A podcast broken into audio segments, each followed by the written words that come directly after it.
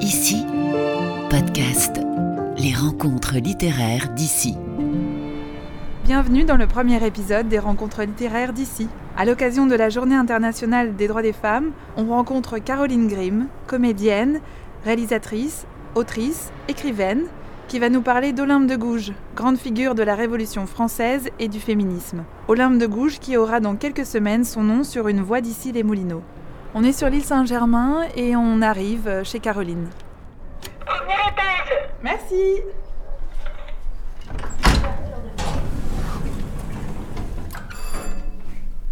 Bonjour Bonjour. Merci de nous accueillir chez vous. Ah, mais écoutez, je suis ravie. Ça me fait plaisir. Alors, bah, est-ce que vous pouvez euh, me présenter un petit peu votre Bah, nid douillet ben, voilà, je- j'ai de la chance parce que j'aime, euh, quand je suis dedans, avoir le sentiment d'être dehors. Et là, c'est un appartement où, qui est tout en baie vitrée et en plus qui donne sur les arbres. Donc, quand il y a des feuilles, ce qui n'est pas le cas en ce moment, c'est c'est génial parce qu'on est sur le parc de l'île Saint-Germain. C'est vraiment un merveilleux parc. C'est une chance d'être là. Ah, je vois effectivement une petite carte d'Olympe de Gouges, donc c'était elle. Ah bah oui, c'est elle, bien sûr, ça c'est Olympe de Gouges. Et la liberté des opinions est le plus précieux patrimoine des citoyens. ah non, Olympe de Gouges, j'en ai plusieurs euh, cartes d'elle. J'ai mon livre, mon roman paru chez Calman Lévy, c'était mon premier roman, moi Olympe de Gouges. J'ai voilà, puis ça c'est ma bibliothèque, mes livres, ça c'est le plus important pour moi. Que ce soit mes débuts dans la chanson, que ce soit en tant que comédienne ou très vite je me suis dit, je me suis intéressée au scénario, que ce soit euh, aujourd'hui où j'écris euh, des romans. De toute façon, mon fil rouge a toujours été l'écriture, mon voilà. Et, donc l'aboutissement en fait, c'était d'écrire des romans. Et alors, Olympe de Gouges était le premier roman. Avant, j'avais eu un recueil de nouvelles publié. euh, euh, C'était un recueil de nouvelles érotiques qui était en fait inspiré directement de mon émission sur France Inter qui s'appelait La Nuit Caroline. Et euh, ensuite, je publie Moi, Olympe de Gouges. Ensuite, euh, Churchill m'a menti. Et puis, Vue sur mer. Et puis là, bientôt, le 6 mai, va paraître euh, un roman qui me tient immensément à cœur. Ça fait 20 ans que j'y pense. C'est un roman autour de Chagall qui s'appelle Ma double vie avec Chagall. Est-ce que vous écrivez là? Alors j'écris là, j'écris là en tailleur sur mon sur mon là parce que j'écris là à mon bar aussi. Euh, j'adore, mais j'adore ce bureau qui est comme ça très haut. J'écris dans mon lit aussi. Euh, non, c'est ça la chance avec le portable aujourd'hui. On- C'est une petite maison qu'on travaille partout. Eh ben, On va se mettre euh, sur le bar pour lire les extraits ensemble. Ah bah très bien. Euh, le bar, moi j'aime beaucoup ce bar parce que je trouve qu'il est très... C'est très convivial un bar, j'adore. Voilà. Vous allez nous lire des extraits clés. Des de- extraits clés de la, de, la, de, la, de la pièce. Je découvre grâce à Internet qui est Olympe de Gouges parce que c'est son nom qui m'attire. Parce que c'est juxtaposer l'Olympe et la Gouge qui est à l'époque exactement la, la pute à soldat. Je me dis, mais qui, qui, qui est derrière un nom pareil? Et en fait, je découvre une femme extraordinaire. Donc, auteur, femme politique, euh, femme qui s'est tellement engagée en faveur de toutes les minorités, à commencer par les Noirs, elle a lutté contre l'esclavage, et ensuite elle a voulu que sa propre liberté acquise soit aussi une liberté qu'elle porterait aux autres femmes, elle s'est engagée avec ce texte magnifique qu'elle publie au moment de la Déclaration des droits de l'homme, et elle se dit, mais vous oubliez la moitié de l'humanité, et les femmes alors Et donc elle publie la Déclaration des droits de la femme et de la citoyenne. Voilà, je vais vous lire des extraits. Alors, il faut, quand même, je crois, il faut donner l'atmosphère. C'est la nuit du 2 au 3 novembre 1793, la dernière nuit d'Olympe de Gouges avant d'être guillotinée. Elle écrit une lettre d'adieu à son fils qui est du côté de celui qui l'a condamné, Robespierre. Elle revit les grands moments de sa vie d'aventurière, d'auteur et de femme politique éprise de liberté. Elle se souvient de Marie Gouze, la jeune provinciale née en 1748, mariée contre son gré et qui, devenue veuve, monte à Paris avec son petit garçon. Je vais vous lire le début de la pièce de théâtre, quand elle se souvient de son enfance. Ma vie revient. Merveille de la mémoire. Je sens les parfums de mon enfance, le thym, la lavande, je vois les visages. J'entends les voix, les rires. Ils sont tous là. Ils ont investi l'espace de ma cellule. Ils me transportent dans le temps. Ah, voilà ma sœur Jeanne et moi à 14 ans. À l'époque, je m'appelle encore Marie Gouze. Marie Gouze, donc qui deviendra Olympe de Gouges, l'acte fondateur de sa vie, c'est qu'elle a été mariée de force à 16 ans. Euh, elle a été mariée à un homme beaucoup plus âgé qu'elle, un homme qu'elle n'avait pas choisi, c'est sa mère qui a décidé. il avait un restaurant, il était traiteur, et elle s'estime qu'elle était mal mariée. Elle est, euh, elle, sa croyance, euh, c'est qu'elle est la fille naturelle de Jean-Jacques Lefranc de Pompignan, qui était le rival de Voltaire à l'époque. Et surtout, c'est ce, manque de liberté, ce manque de choix qui, euh, du coup, l'amènera, va la guider ensuite dans tous ses combats. Voilà. Alors, c'est la scène du mariage. Maman, tu as passé tant de jours à m'imaginer dans cette tenue. Mais c'est toi qui te maries. Tu répares, tu gommes, tu effaces, tu t'offres un voyage dans le temps. Mes saisons ne sont pas encore là et elles se débarrassent de moi. J'entends comme un tissu qu'on déchire, une étoffe qui crie et cède, se séparant en deux. Elle répète ce qu'elle connaît. Elle prépare un baillon pour me réduire au silence. Elle se retourne, prend la voix du prêtre. Marie Gouze, voulez-vous prendre pour époux Louis-Yves Aubry, ici présent? J'ai répondu oui. Je me suis mariée à lui. J'ai avalé une pierre. Elle m'écrase la poitrine. Je saigne à l'intérieur. Il ne me reste plus qu'à ouvrir grand les fenêtres la nuit venue pour crier. Et quand mes nuits ne suffisent plus, je crie le jour aussi. Louis-Yves, un prénom plein de mollesse, de relâchement. C'est le moment de la première nuit, notre première nuit. Les yeux fermés, crispés, j'attends le sceptre chaud qu'il tient dressé devant lui, en bas de son ventre, tendu vers ma fente. Je n'ose pas regarder. Je tremble de dégoût, mais la curiosité m'agite. J'ai hâte de découvrir ce que je ne connais pas. J'entr'ouvre les jambes, j'enfonce mes ongles dans sa chair épaisse et je ne ressens rien juste la masse molle, poilue de son ventre qui m'étouffe au rythme des coups. Il se vautre sur moi et je tourne le visage de l'autre côté pour ne pas le voir, pour ne pas le sentir. Son haleine, ses poils me révulsent, ses gestes sont brutaux, il me cogne, il m'enfonce. Quelques mois plus tard, je suis tombée enceinte et cela ne me réveille pas. Je regarde mon ventre pousser comme si cela arrivait à une autre. J'aurais pu continuer longtemps ainsi, les yeux clos, une mort lente, par étouffement, auraient diagnostiqué les médecins. La vie s'est chargée de me réveiller. Elle le reconnaîtra elle-même, comme on va le voir. C'est euh, la mort de son mari qui a sauvé Olympe de Gouges, qui est mort dans cette inondation ravageuse qu'a connue Montauban. Elle l'écrit à son fils. Trente jours d'enfer et le fleuve est retourné dans son lit. Quand je sors enfin de chez moi, j'ai sous les yeux l'insoutenable spectacle d'une ville opulente réduite à la famine. J'erre au milieu d'un décor lugubre et j'ai l'impression de ne pas toucher terre. Ils comptent leurs morts, je ne ressens rien. Ma famille a perdu sa manufacture de draps, je suis ruinée, et pas une once de tristesse ne vient amoindrir le soulagement que je ressens. Ton père a disparu cette nuit-là. Le fleuve l'a pris. Personne ne l'a jamais revu. Je n'imaginais pas une seconde que ta petite bouche mouillée, avide, à qui je donnais le sein, pourrait un jour me reprocher de m'être sentie libérée à la disparition de mon mari. Mais si, mon fils, c'est la vérité. La mort de ton père m'a permis de vivre. C'est le début de la vie de l'âme de Gouges, la vraie vie de l'âme de Gouges. Oui, parce qu'elle monte à Paris. Elle suit aussi quand trois ans plus tard, lors d'une fête donnée chez ma mère, la chance se présente en la personne de Jacques Biétrix de Villard de Rosière. Je la saisis. Cet homme a un charme fou et ne semble pas insensible au mien. Et elle découvre la capitale. Olympe de Gouges arrive à Paris. Et Olympe de Gouges, donc elle prend le nom d'Olympe de Gouges et elle décide qu'elle ne se remariera pas. Elle veut se faire un nom dans les lettres et commence une vie euh, et commence la vie d'Olympe de Gouges.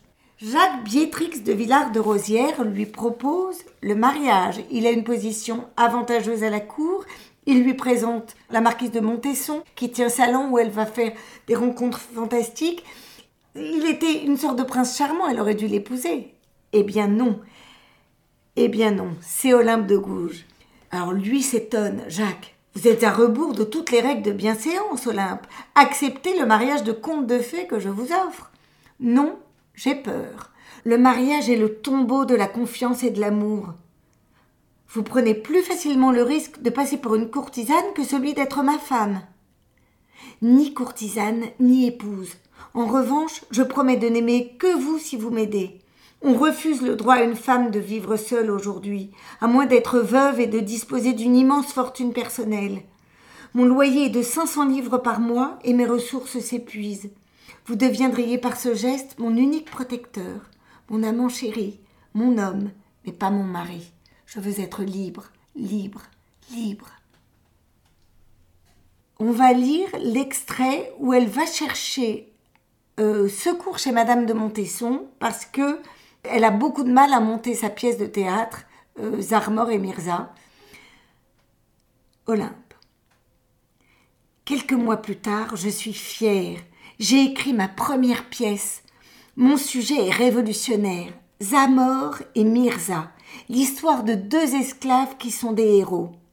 Hélas, le comité de lecture des comédiens du français ne veut pas entendre parler de moi. Je vais chercher secours auprès de Madame de Montesson. Madame de Montesson. Quoi, Olympe? Un sujet de cette importance?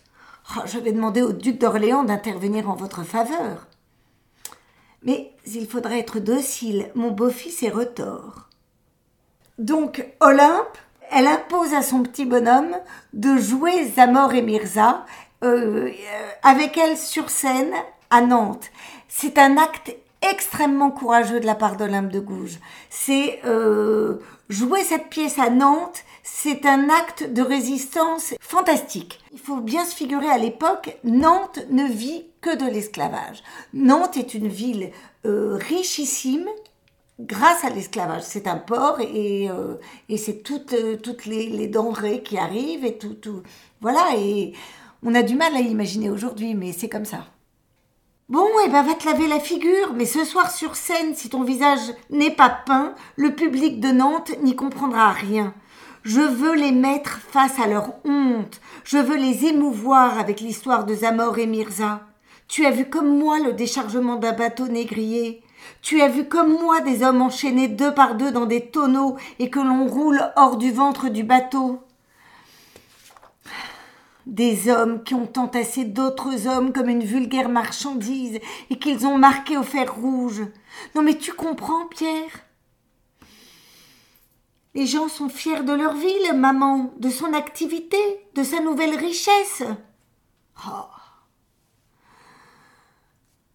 Mon fils, je dois te l'avouer, j'ai eu peur à Nantes, peur de t'en vouloir, peur de t'avoir perdu. Tu parlais de rendre leur état plus supportable aux esclaves. Je luttais de toutes mes forces pour faire interdire l'esclavage. Ma pièce était ma bataille. Hélas, nous avons connu le rejet, et surtout les jets de tomates, pommes pourries et autres galanteries des bourgeois et marchands enrichis par ce triste négoce. Après la tournée, tu n'avais plus qu'une idée en tête rejoindre l'armée, faire une carrière de militaire. Ah non seulement je n'ai pas su éveiller ta conscience, mais je t'avais dégoûté du théâtre. Oh, les critiques aussi ont été féroces avec moi. Eh bien, j'ai décidé d'aller encore plus loin. J'ai écrit une pièce contre les lois terriblement injustes du mariage, et je l'ai intitulée La nécessité du divorce. Je choisis un acteur qui pourrait être le sosie de mon défunt mari à la différence qu'il n'a pas l'accent de Montauban. Que fais-tu ici, ma femme? De quel droit es-tu sortie de chez moi? Ici on boit, on danse, ce n'est pas un lieu pour une épouse convenable. Tu m'abandonnes? Tu m'emprisonnes? La loi est de ton côté, mais un jour la loi changera et je me vengerai les femmes esclaves retrouveront leur liberté, et les faux princes charmants démesurément grands deviendront minuscules. Ce sera mon tour de te menacer de ne plus voir ton fils. Et avec quel argent et par quel miracle me survivras-tu? Ce jour-là, je pourrai disposer de mes biens sans rien te demander. Adieu, je divorce. Rideau, triomphe, les femmes m'acclament, la salle est debout. La nécessité du divorce est mon premier succès. Cette fois-ci, j'ai trouvé mon sujet, les femmes. Et après, c'est la dernière mue d'Olympe de Gouges, qui est un personnage en, en, progression et en évolution constante. Et là donc, elle va quitter sa peau de simple, enfin déjà auteur de théâtre engagé, mais ça ne lui suffit plus puisqu'ils ont pris la Bastille, puisque la Révolution française est en route et qu'elle est fondamentalement une républicaine, eh bien elle va s'engager encore plus, elle devient une femme politique. Ça part avant tout, comme toujours chez elle, d'un choc émotionnel. Dans les rues, je vois les cadavres abandonnés, laisser les tripes à ciel ouvert, des hommes, des femmes, des enfants, des têtes plantées sur des pics. Ah, la monarchie expire dans un bain de sang. Les fanatiques ont pris les rênes. Vers quel enfer nous emmènent-ils? Le théâtre ne me suffit plus. J'ai besoin d'agir sur la scène de la vraie vie. Je veux rassembler les femmes, je veux les éveiller. Mon vrai combat est là. Je fonde mon premier club de femmes et l'invite à se réunir sur la place du Carrousel. D'où vient que je n'ai pas peur? J'ai l'impression d'être née pour ce moment face à la foule. C'est encore plus fort que le théâtre. Je suis dans la vraie vie. Vive la politique. Mes sœurs, apprenons à lutter ensemble, coude à coude. Nous voulons les mêmes droits à l'éducation pour tous, filles et garçons, parce que sans instruction, il n'y a pas de liberté. Nous voulons pouvoir voter, être élus, nous engager dans la société politique. Nous refusons le mariage forcé, nous voulons le droit au divorce. Nous voulons pouvoir exercer librement le travail qui nous plaît. Nous demandons, nous réclamons, que dis-je, nous exigeons l'égalité des droits entre les hommes et les femmes. Elle va de soi, elle est dans l'ordre de la nature. Comment peuvent-ils déclarer l'universalité des droits de l'homme et laisser de côté la moitié du genre humain? Attention, je n'appelle pas aux armes. Nous voulons tout obtenir par la voie démocratique. Allez, allez mes sœurs, tout à l'Assemblée. Quand elle est dans sa prison, elle sait que son procès va être le lendemain, elle compte, elle qui s'est battue pour les femmes, être soutenue par les femmes. Malheureusement, elle était trop en avance sur son temps. Alors c'est le jour du procès. Enfin, c'est le jour de mon procès. J'entre en pleine lumière sous les lourdes voûtes de la salle de l'égalité. Robespierre est juché en haut du perchoir. Mes sœurs, vous êtes venues par centaines me soutenir. Ce jour est notre jour. Mon procès sera notre victoire. Silence, citoyenne. Regarde la vérité en face. Aucune de ces chiennes n'est venue te soutenir. C'est vrai? Où êtes-vous, mes sœurs?